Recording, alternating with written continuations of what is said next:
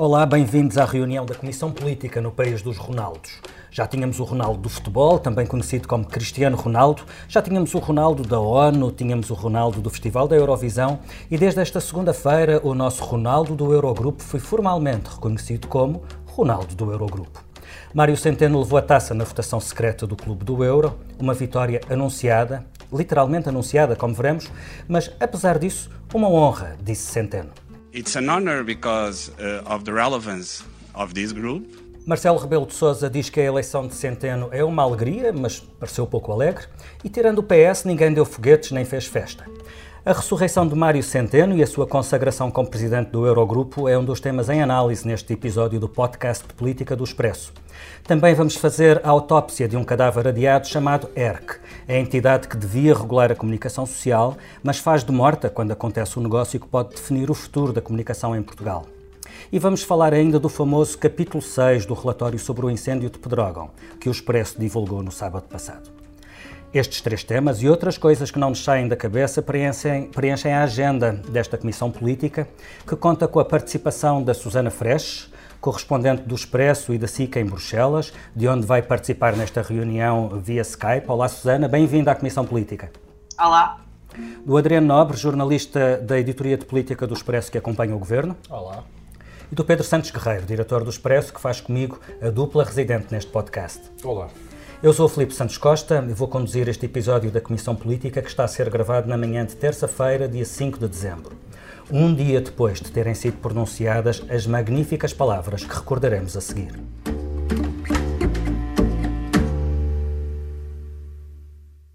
ben tot en met 12 januari voorzitter en uh, Mario Centeno dan 13 januari. Het komt zei ik Mario Centeno, dan versprak ik Want die weet ik natuurlijk helemaal niet. Ja, ja, ja dat, dat, zit dan blijkbaar in mijn hoofd. Excuus. Mag ik nog eens vragen? Citeer me even niet, doe me een lol. Ja. São palavras que naturalmente não nos saem da cabeça. Era o Sr. Dijsselbloem, o holandês de nome impronunciável que está de saída da presidência do Eurogrupo, que cometeu esta segunda-feira mais uma das suas memoráveis gafes. Ou talvez não. Dizia ele, como todos perceberam, eh, que vai deixar o cargo do Eurogrupo no dia 12 de janeiro e Mário Centeno entra a 13 e dizia isto tranquilamente horas antes da votação que escolheu Mário Centeno para lhe suceder. Ups! Eu disse Mário Centeno, corrige-se ele, e explica a seguir que, pelos vistos, tenho esse nome na cabeça. Pois é. E deixou um pedido aos jornalistas: por favor, não me citem. Ele foi citado, claro, porque essa gafa indiciou que a votação que ia acontecer a seguir, talvez, talvez, fosse apenas para europeu ver. Susana, tu acompanhaste tudo o que se passou em Bruxelas, conta-nos a verdade. A eleição de Mário Centeno já estava decidida, aquela votação foi apenas uma formalidade para europeu ver? Eu penso que não estava tudo decidido, eh, porque se tivesse tudo decidido tinha ficado resolvido na, na primeira volta e, enfim, Mário Centeno nem sequer conseguiu os nove votos com os quais contava, teve apenas oito. E é certo que havia algumas uh, divisões.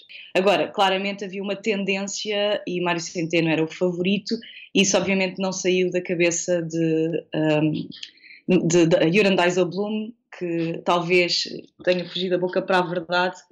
Um, e é, eu acho que havia uma, sempre houve uma certa tensão entre, entre Jurgen Dijsselbloem e o ministro português, e também por isso eu acho que ele. Eu acho que a Holanda, mas isto é apenas um acho, eu acho que a Holanda não votou em Mário Centeno. Agora, era, é normal que a Jurgen Dijsselbloem tenha achado, uh, antes desta eleição, que, que isto já estava feito, mesmo que não fosse à primeira volta, que à segunda volta Portugal conseguia os, os, uh, estes votos. E aquela gafe uh, terá sido mesmo uma gafe ou uma maldade na hora da saída? Eu acho que foi uma, eu acho que foi mesmo uma gafe. Uh, acho que foi uma, uma gafe. Ele tem algum sentido de humor, apesar de tudo, é um holandês com algum sentido de humor. eu acho que, eu acho sinceramente que foi uma gafe. Muito bem, vale a pena recordar que a eleição de Mário Centeno foi pela primeira vez noticiada no dia 1 de abril, quando a manchete do Expresso deu conta dessa possibilidade e não faltou quem tivesse desdenhado essa notícia um, e até um, apocado o Expresso por ter caído, diziam, num spin promovido pelo governo. Marcos Mendes, na altura, disse isto na SIC. A notícia sai no então, 1 de abril. Pensei que era uma partidinha do dia Porquê? Não faz sentido? Acha que ele não teria a dimensão, capacidade? Isto é mais. É mais um gesto que ajuda à propaganda do, do ministro.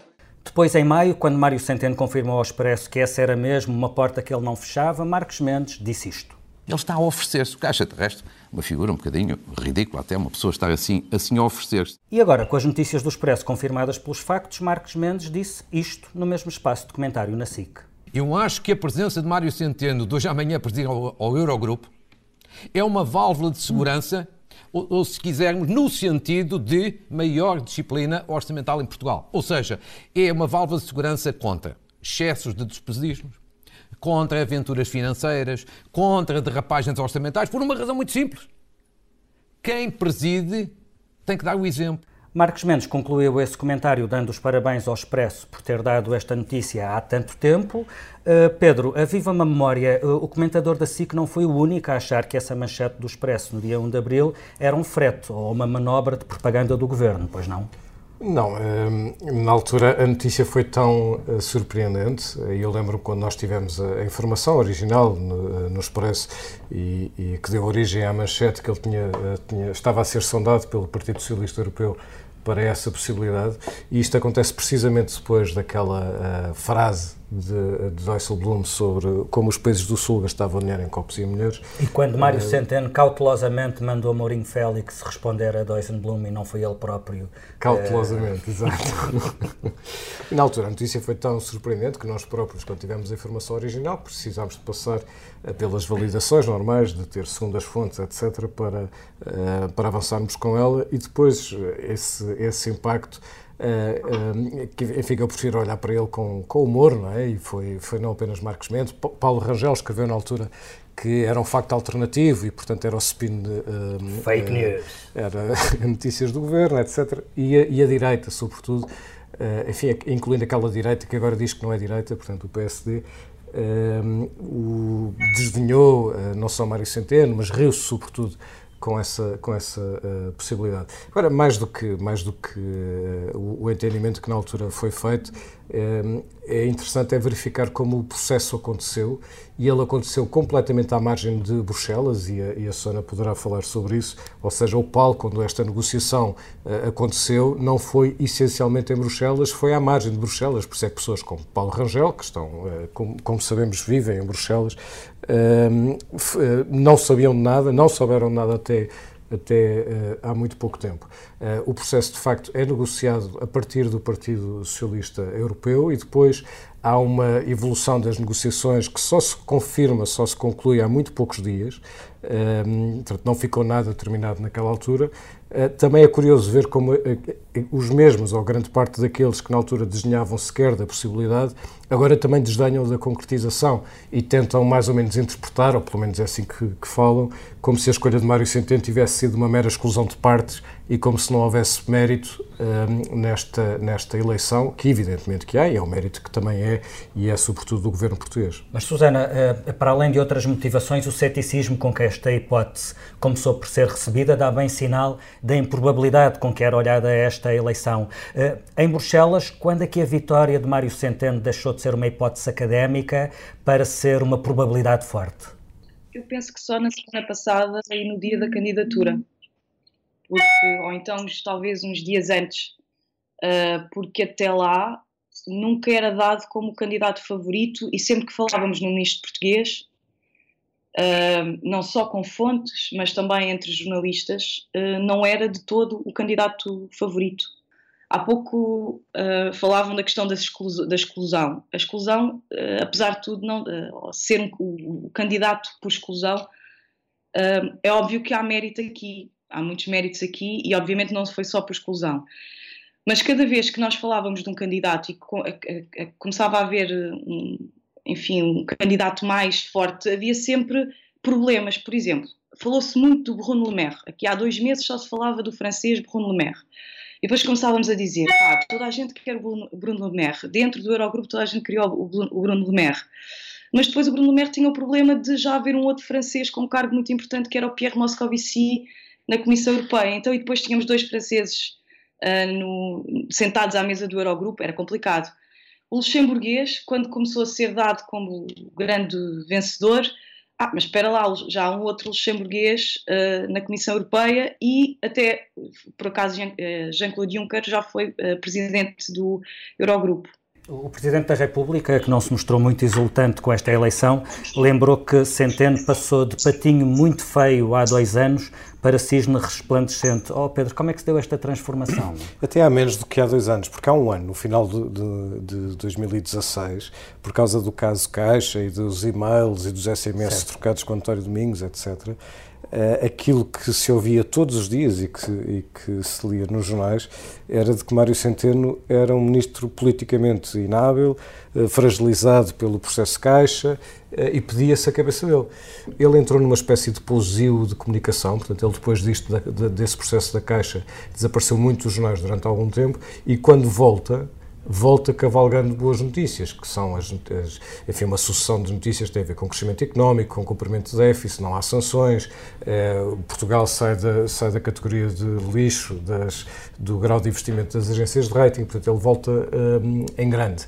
E, e, o que é curioso é que durante todo esse tempo eh, ele nunca deixou de ser um ministro popular, era isso que foi sempre isso que as sondagens do, eh, do Expresso foram mostrando na avaliação dos ministros, eh, tanto que a meio do ano ele torna-se mesmo o ministro mais popular, no sentido literal do termo, portanto, a popularidade junto da, da, nessas sondagens junto da população. E, portanto, ele consegue não apenas sobreviver a essa crise política da Caixa de Depósitos, consegue ganhar uh, um respeito através do cumprimento das metas orçamentais, etc., um respeito interno e externo, e, portanto, eis o cisne depois do patinho feio. Não foram sequer dois anos, foi, foi, foi menos, foi cerca de um ano que ele faz esta, esta viragem um, ehm, da, da, sua própria imagem interna e externa. Susana, e, e, será que de alguma forma se pode dizer que esta eleição significa que a geringonça deixou de ser olhada pela Europa com desconfiança? Ou, ou dito de outra forma, isto é, do ponto de vista externo, a consagração desta solução de governo ou é só a consagração de um ministro que tem sido um muito bom aluno? Eu não sei se a Europa está muito preocupada com a geringonça, porque um, o que é visto é um governo socialista. Um, é verdade que, por exemplo, ontem, e voltando ao dia de ontem, que e a Mário Centeno agora passar a ser muito mais conhecido, isso sem dúvida, porque os jornalistas agora todos sabem quem ele é e todos querem saber o percurso dele. E vieram, muitos vieram ter com, com os jornalistas portugueses para dizer então, mas expliquem-me lá o que é que ele era antes, era académico, desde quando é que ele é político, e quem é que, quem é que são, eles, ele é apoiado por quem? Pelo, pelos comunistas, pelo, pelos, pelo Bloco de Esquerda. É óbvio que há uma curiosidade para, para perceber o que é, como é que funciona o governo português mas eu tenho algumas dúvidas que a Europa esteja assim tão preocupada com, com esta solução da geringonça. A Europa, ou, ou, pelo contrário, agora vemos o, a Alemanha até a tentar arranjar também ali uma solução de governo e a tentar novamente pedir ajuda aos socialistas. Um, eu acho que, apesar de tudo, os bons resultados e o facto de sim, uh, haver um discurso em Portugal, mas depois quando se chega aqui fora há esta, este repetir da ideia de que nós vamos assumir os compromissos, nós vamos corrigir o déficit, não se preocupem porque nós não vamos deixar o, o Eurogrupo, pelo contrário, queremos ser presidentes, uh, nós não vamos deixar a NATO. Eu acho que ninguém está muito, não, está, não há há uma atenção, mas não há uma grande preocupação. Adriano, tem estado em silêncio. A Susana dizia que a Europa não está muito preocupada com esta solução da geringonça e a geringonça estará preocupada com esta solução da Europa? Não, não me parece, até porque isto, isto é, é, apenas o confirmar de coisas que estão perfeitamente claras. Temos um acordo de, de governo que entre, entre PS, Bloco e PCP que nunca esconderam as suas divergências em relação a, às matérias europeias. Eu sublinhava, eh, sobretudo, a, a suprema ironia de Mário Centeno chegar à presidência do Eurogrupo por ter conseguido ser eh, ministro de um governo que só chegou ao poder com o apoio de dois partidos profundamente anti-europeus. E chegando lá Tirando, a cumprir todas as metas impostas todas por as Bruxelas. metas, Exatamente. E, e esse é, é, outro ponto. Por exemplo, ontem estava a ouvir o PSD dizer que Portugal agora vai estar ainda mais comprometido com as regras europeias. Quer dizer, eu não consigo perceber como é que Portugal pode estar ainda mais comprometido com as regras depois de um vez déficit, que tem cumprido tudo. Um déficit 5 décimas abaixo daquilo a que estava obrigado, excedentes orçamentais que põe os cabelos em pé ao Bloco e ao PCP, mas isso tem sido sempre motivo de tensão, nunca, não, nunca foi motivo de rasgar os acordos e não estou não estou a ver que, que seja agora que isso aconteça. Para, o Presidente da República notou a coincidência de que Mário Centeno uh, chega a este cargo uh, no final da legislatura, que é quando as tentações de, de despesismo são maiores e quando o PCP e o Bloco estão a carregar nas reivindicações. Uh, isto vai correr bem? Eu acho que vai correr bem, até porque o PCP e o Bloco também podem capitalizar isto eleitoralmente. Se é que os eleitores ainda não perceberam que há diferenças entre o Bloco, o PC e o PS, aí está um póster perfeito. Mário Centeno no Eurogrupo indo contra tudo aquilo que o PC e o Bloco dizem. Ou seja, o PC e o Bloco dizem que precisamos de mais dinheiro para investir no Serviço Nacional de Saúde, na educação, nos transportes e por aí fora, e agora tem Mário Centeno como líder de um grupo que supostamente são os maus que não nos deixam gastar aquilo que precisamos. Será que Mário Centeno consegue garantir uh, um olhar diferente, mais flexível, menos ortodoxo, mais à maneira do sul da Europa, numa altura em que a arquitetura do euro é posta em causa, terá de ser repensada? Uh, ou, eh, será que ele vai conseguir mostrar à Europa que não, o Sul não é só gastar em mulheres e álcool? Ou, pelo contrário, será simplesmente o homem que está de turno e um homem não faz a diferença? Eu acho que, olhando para o caso de Dijsselbloem, eu acho que o Dijsselbloem conseguiu um, impor-se em algumas situações ou fazer valer a sua visão, mas também porque a visão dele muitas vezes era colada à de Wolfgang Schäuble, do ministro alemão. Uh, agora resta saber como é que Mário Centeno vai, uh, enfim, como é que ele vai resistir a todas as pressões, porque elas vão existir. Pedro. A Europa o que quer é, é cumprimento de metas de estabilidade política e a, a, a solução governativa eh, tem respondido aos dois. Um, nós temos cumprido as principais metas, exceto uma, que é o déficit estrutural, que é um conceito muito abstrato, mas que basicamente significa o, o, que, será o, o que seria o déficit sem, eh, alisando as, as, os, os, sobressaltos uh, conjunturais, e nós não estamos a cumprir o, em, em, matéria de déficit estrutural. Uh, para, para a esquerda, não sou tão benevolente como, como o Adriano, um, Mário Centeno é uma espécie do polícia mau neste, neste governo, para, para o Bloco de Esquerda e para o PCP, e o polícia mau ganhou uh, não só força política externa, mas ganhou uh, uma espécie de autoridade ainda maior e nós vamos, vamos ver em Portugal Mourinho Félix uh, assumir muito mais um, um, lugar, muito maior protagonismo dentro do, dentro do Ministério das Finanças. Mário Centeno é uma figura, é uma espécie rara em, em, Portugal, que é um liberal de esquerda, mas ele é liberal, ele não concorda com as medidas todas da Troika, não, com, não concorda com o chamado front-loading, não concorda, portanto, com, com o excesso de carga, mas ele não é anti-austeridade. Anti portanto, ele não vai dobrar a coluna para aceitar o que está, o que é defendido pelo, pelo Eurogrupo. É questão... apenas muito mais flexível, e isso é verdade, ele, ele defendeu, defendeu sempre. Um, portanto, uh, não é um peixe fora d'água, é um peixe que não nada necessariamente nos mesmos eh, círculos concêntricos dos outros ministros, mas não é um peixe fora d'água. Aqui... é um peixe que a esquerda, o Bloco de Esquerda e, e o PCP não gostam de, de enfim, eu ia dizer de comer, mas é melhor não.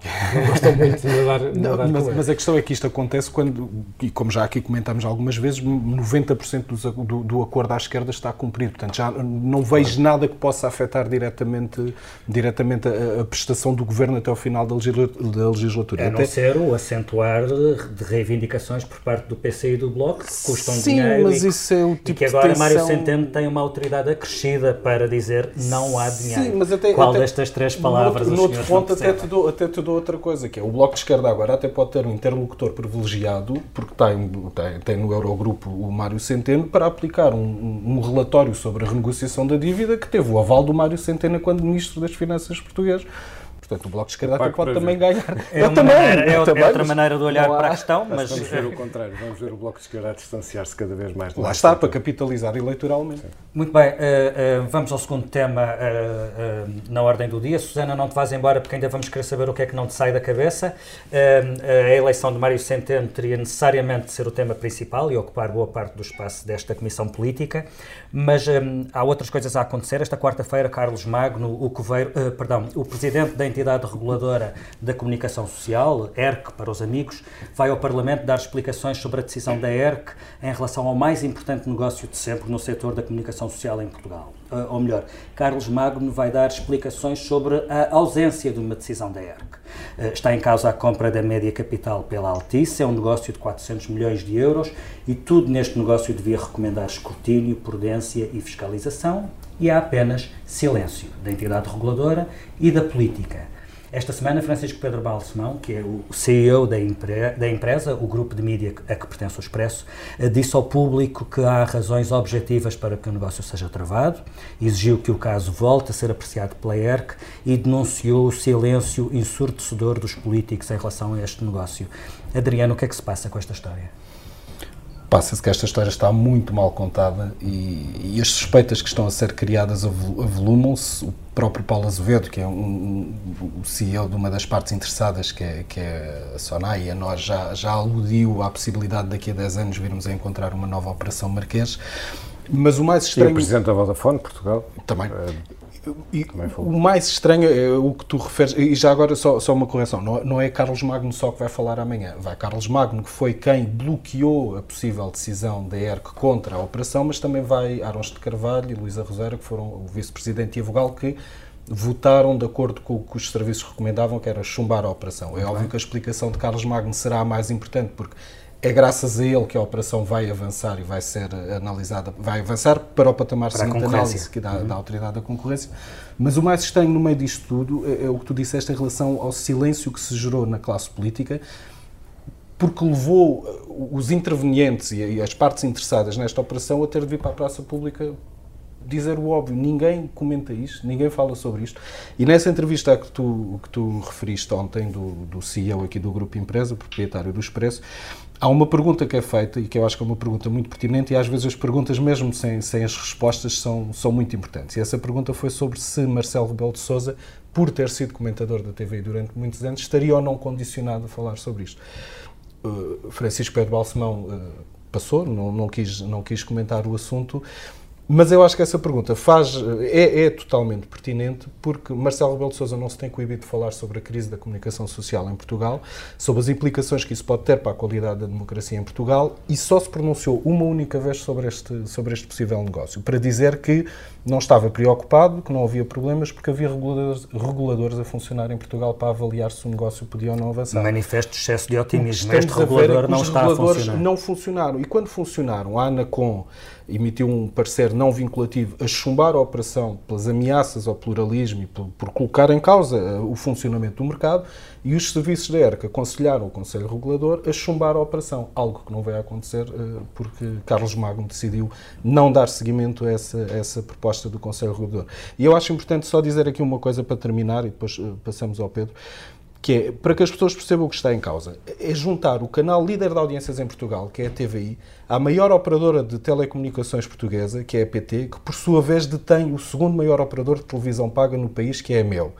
E ao mesmo tempo a PT é responsável pela redistribuição da televisão de sinal aberto, que é a TDT. Se isto não bastasse, a Portugal Telecom, o ano passado, foi o segundo maior anunciante nos meios de comunicação portuguesa.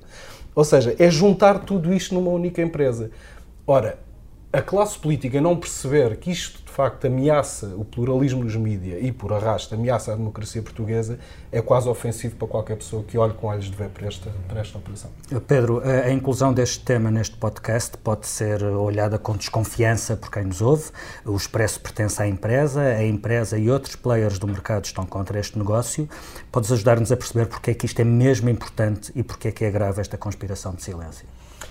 O Adriano pôs, pôs, pôs, bem as coisas. É verdade que nós pertencemos, enfim, para já somos jornalistas e, portanto, sentimos isto de uma maneira uh, dificilmente distanciada uh, e, e, esse, e essa espécie de declaração de interesses deve ser, deve ser uh, feita. Se a que não existe para se pronunciar sobre pluralismo, então não sei porque é que existe. Isso não existe no maior é, negócio do setor de sempre, então não existe para e nada. E o que a ERC fez foi, estando numa situação absurda, em que não tem sequer um número de, de vogais uh, regulares uh, de 5, porque o Parlamento não cuidou, e isso é responsabilidade do Parlamento, não cuidou de tratar da transição na ERC. Estando a ERC nessa posição absurda, havendo um relatório interno dos serviços técnicos da ERC que é contra o negócio, o que a ERC fez foi tentar ser neutra, foi tentar não existir. E, portanto, havendo, uh, tendo, aliás, uh, Carlos Magno formalmente uh, vota contra. Uhum. Só que depois considera, Carlos Magno, o Presidente da ERC, só que depois considera que não há vínculo, não há forma de da ERC se vincular a uma, a, uma, a um parecer. E, portanto, tenta fazer neutro, tenta fazer transparente, tenta não existir. Uh, e, e, se, e se Carlos Magno considerava que não tinha condições, que a, que a entidade não tem condições para se pronunciar, obviamente devia-se ter demitido para precipitar uma, uma, uma sucessão. O que tentou foi, uh, o Adriano dizia que isto é uma história mal contada, é que tentou não contar nesta história da qual não pode demitir-se. No fim da linha estão, está de facto o poder político e este silêncio ensurdecedor. Como disse Paulo Azevedo, a entrevista que Paulo Azevedo ao Expresso há cerca de três semanas é demolidora. Eh, como disse o presidente da Vodafone Portugal, salvo erro, ao Diário de Notícias, e como disse Francisco Pedro Balsemão ao, ao público. Um, ehm, são três presidentes de grandes empresas portuguesas e os três falam do tal silêncio ensurdecedor do poder uh, político, que só não está a falar ou porque está comprometido ou porque está com medo. E se o medo é por causa de, de polémicas que podem existir sempre que há negócios de comunicação social, então são cobardes. E se o medo é por causa da altice, como é, como é feita, aliás, outra pergunta no público, é será que há, na, na, entrevista do público, será que os políticos têm medo da altice? É daquelas perguntas um, que quase dão a resposta. Porque se é medo da altice é pior que cobardia. É ser, um, é ser uh, fraco e não é para isso que nós queremos o poder político, não é para isso que queremos um Parlamento. Mas já agora também é estranho porque António Costa, noutro contexto, não se coibiu de atacar a Altice por causa do Ciresp. E, e, de repente, em relação a esta matéria, é o silêncio absoluto de PS, PSD, de, de CDS que andavam... Oh, Adriano, é, e agora Mas que eles é só precisam dizer uma coisa, eles não precisam dizer que estão a favor ou que estão contra, precisam dizer, primeiro, que estão preocupados, porque sim, o pluralismo não é uma questão de jornais, é uma que os reguladores têm de funcionar. E segundo, que têm que mandar e criar condições para claro. que os reguladores regulem. Claro. Adriano, e agora que a ERC já tem um novo presidente eleito e novos membros designados, parece-te plausível esperar que volte atrás e analise outra vez este caso? Parecia-me desejável, como foi dito ontem nessa entrevista, mas não me parece que vá acontecer, até porque a própria Autoridade da Concorrência, entretanto, já deixou claro numa nota que, que, que, publicou em vários, que foi publicada em vários jornais, que, que já cumpriu formalmente tudo aquilo que tinha de fazer, que era pedir o parecer da ANACOM, pedir o parecer da ERC. Ou seja, ponto-se de fora dos problemas da ERC na, na produção daquela Mas isso é uma resposta formal é, da Autoridade da Concorrência. É fonte, oficial, é fonte oficial. Não, é fonte oficial e é uma posição formal que eu entendo. A Autoridade da Concorrência não precisa de, de, de, de uma nova pronúncia da ERC, da ERC. Mas o país precisa. Terceiro tema desta Comissão Política, já em contrarrelógio uh, para tentar cumprir minimamente uh, uh, o objetivo de tempo de, deste episódio. O Expresso publicou esta semana um capítulo censurado do relatório sobre os incêndios de Pedrógão, o relatório que foi coordenado por Xavier Viegas. É o célebre capítulo 6, cuja divulgação foi proibida pela Comissão Nacional de Proteção de Dados, supostamente para proteger informação sensível relacionada com as vítimas do fogo. Isto apesar dos familiares das vítimas defenderem a sua divulgação. Foi isso que o Expresso fez disponibilizou as 94 páginas no site com a edição digital de sábado passado um, e com muitas partes rasuradas precisamente para proteger a identidade das vítimas e recorde-se, falamos já de 66 vítimas mortais. Um, Pedro, uh, por que razão a direção do Expresso entendeu que a divulgação deste capítulo era mais importante do que cumprir uma decisão, uma proibição da Comissão Nacional de Proteção de Dados? Uh, atenção que a, a decisão da Comissão Nacional de Proteção de Dados não, uh, primeiro, não vincula ao expresso. Uh, o próprio autor do relatório defende veementemente a sua divulgação e, sobretudo, uh, o mais importante para tomar esta decisão foi também saber a opinião da Associação das Famílias Vítimas dos Incêndios de Pedrógão Grande e a Associação é não só favorável, como tem feito tudo para que este capítulo seja divulgado. Mas porquê é que este capítulo é importante? Este há capítulo... quem ache que não há muito mais do que voyeurismo, contar cada, um dos, cada uma das mortes com algum detalhe. Porque é que, o que é que estas páginas nos dizem que já não soubéssemos? Estas páginas fazem um relato muito, muito cru. É, é, a sua leitura é, é, bastante impressionante, é mesmo muito, é, muito chocante de todas as, as mortes é, nos incêndios de, de Pedrógão. E a sua divulgação é feita por uma decisão editorial de que há interesse público é, de que haja o conhecimento específico de tudo o que se passou.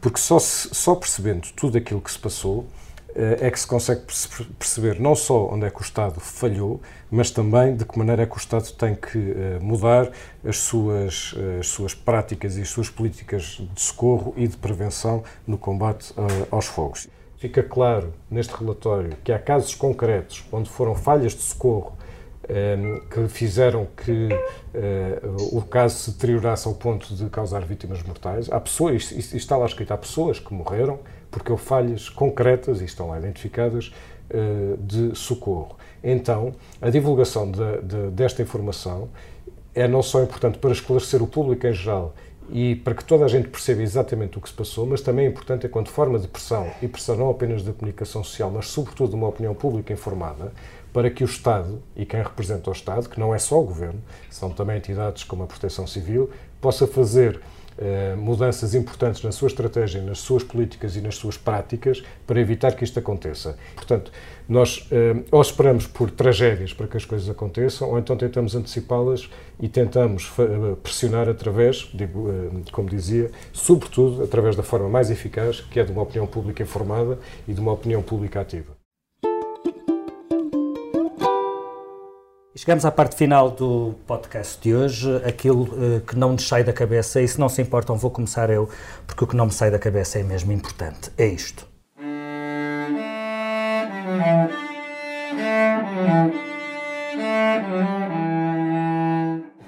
Faltam oito dias para a estreia do novo filme de Star Wars. Lá em casa há um bando de maluquinhos dos Jedi e já há meses que temos bilhetes para a primeira sessão em Portugal do novo filme. Na verdade, posso dizer que já estamos em estágio e a prova disso é que o meu filho, que estuda violoncelo, ontem estava a tocar temas do Star Wars em vez da peça de Bach que ele teria que estar a praticar.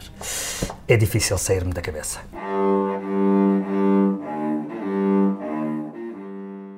Adriano, o que é que não te sai a ti da cabeça? A mim não me sei, uh, mantendo o registro musical, mas numa, numa nota muito mais uh, triste e não me alongando, porque já foi tudo dito sobre, sobre a morte do, do Zé Pedro, que todos temos como uma pessoa muito importante para, para, o, para, o, para o que foi o rock português desde o final da década de, de, de 70. Um, eu, eu queria, sobretudo, sublinhar uma um traço comum a praticamente tudo o que li e ouvi em relação, em relação ao Zé Pedro foi o facto de, além de ter morrido uma figura incontornável da, da música portuguesa e uma rockstar, de ter morrido uma pessoa de bem e uma boa pessoa. E eu acho que isso é, é, de, é de assinalar nos tempos que correm, que vão escasseando cada vez mais as boas pessoas e é pena que, que elas desapareçam, como foi o caso do Zé Pedro. Susana, e aí em Bruxelas, para além do Eurogrupo, o que é que não te sai da cabeça?